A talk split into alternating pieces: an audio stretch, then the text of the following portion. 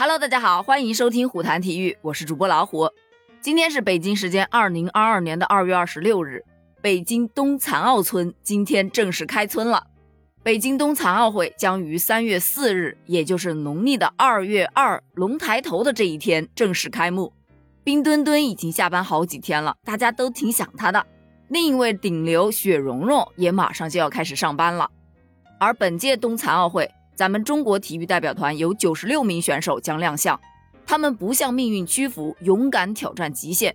咱们残奥运动健儿们更值得关注和掌声。就像人民日报说的。有梦想，谁都了不起。冬残奥会呢，一共有六个大项，咱们先来一个个聊一下。首先是残奥冰球，残奥冰球呢，参加这一项运动的都是下肢残疾的运动员，队员们需要坐在冰橇上参加比赛，用冰橇代替冰鞋，球杆较尖的一端用来推行冰橇，同时得用像船桨的那一端去击打冰球。残奥冰球的首场比赛在三月五日，也就是星期六早上的九点三十五分开始。第二个大项呢，就是轮椅冰壶，运动员需要坐在轮椅上去进行比赛。比赛采用和健全人同样的规则，差别仅仅在于轮椅冰壶比赛它没有刷冰的这个动作，而且投壶者需要在固定的轮椅上去投掷壶。除了可用手去投掷壶之外，还可以用投掷杆，用这个杆挂住壶的上方来投掷壶。这项比赛为冰壶混合团体赛，每支队伍必须有一名女运动员参赛。第一场比赛将在三月五日的下午十四点三十五分开始，第一场就有中国队对加拿大队哦。第三个大项就是残奥高山滑雪了，而残奥高山滑雪比赛的项目共包含了回转、大回转、超级大回转、超级全能、滑降这几个项目，其中共产生三十枚金牌。每一项的比赛都分站姿、坐姿、视力障碍三个组别，采用同样的滑行路线。视力障碍的运动员比赛会由领滑员使用对讲机或者是扬声器来引导或者配合他们完成。其实这个项目我单想一想我都觉得挺困难的。耳朵里面虽然有领滑员的对讲机或者扬声器在告诉你哪个地方有障碍，需要怎么样去滑，但是你得迅速去做出反应，这个真的挺难的。同样挺难的，还有残奥越野滑雪项目。这个项目参赛的运动员为肢体残疾和盲人、视障运动员。根据功能损伤不同，运动员可采用站姿滑雪，也可采用坐姿滑雪。坐姿滑雪呢，就是在一对滑雪板上装备一个椅子，运动员坐在椅子上滑行。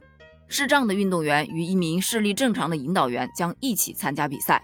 这个大项的第一个小项是男子十八公里坐姿，将在三月六日的上午十点钟开赛。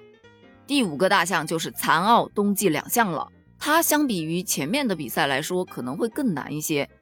首先，你看它的项目总比赛的距离在六到十五公里之间，每一个圈是二到二点五公里，采用自由式技术滑雪三到五圈，在这期间，运动员还必须击中十米远的射击靶。而且比赛也是分为视力障碍、站姿、坐姿三个组别。参加视力障碍项目的运动员可配有领滑员。那你大概会疑惑啊，那射击的时候该怎么办呢？射击的时候，他们会使用装配有声瞄准系统的电子步枪，通过佩戴耳机收听电子靶位的提示音，辨别方向和时机来进行射击。我没说错吧？真的特别的难。这个大项下的第一个小项就是女子六公里和男子六公里的坐姿比赛。将在三月五日的上午十点钟开始，而最后一个大项就是残奥单板滑雪了。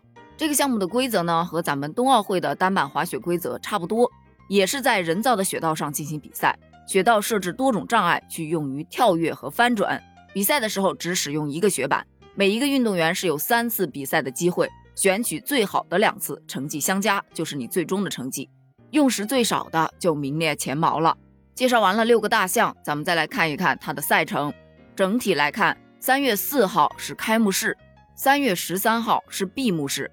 那同样，咱们也可以相信一下张艺谋导演啦。前面咱们已经提到了，咱们冬残奥村已经开村了，目前已经有部分的运动员抵达。村内的道路啊、道旗呀等景观布置，包括火种台的标识，也已经全部更换为冬残奥会的会徽飞跃了。接下来就让我们一起期待奥运之火再次点亮鸟巢，为中国队加油！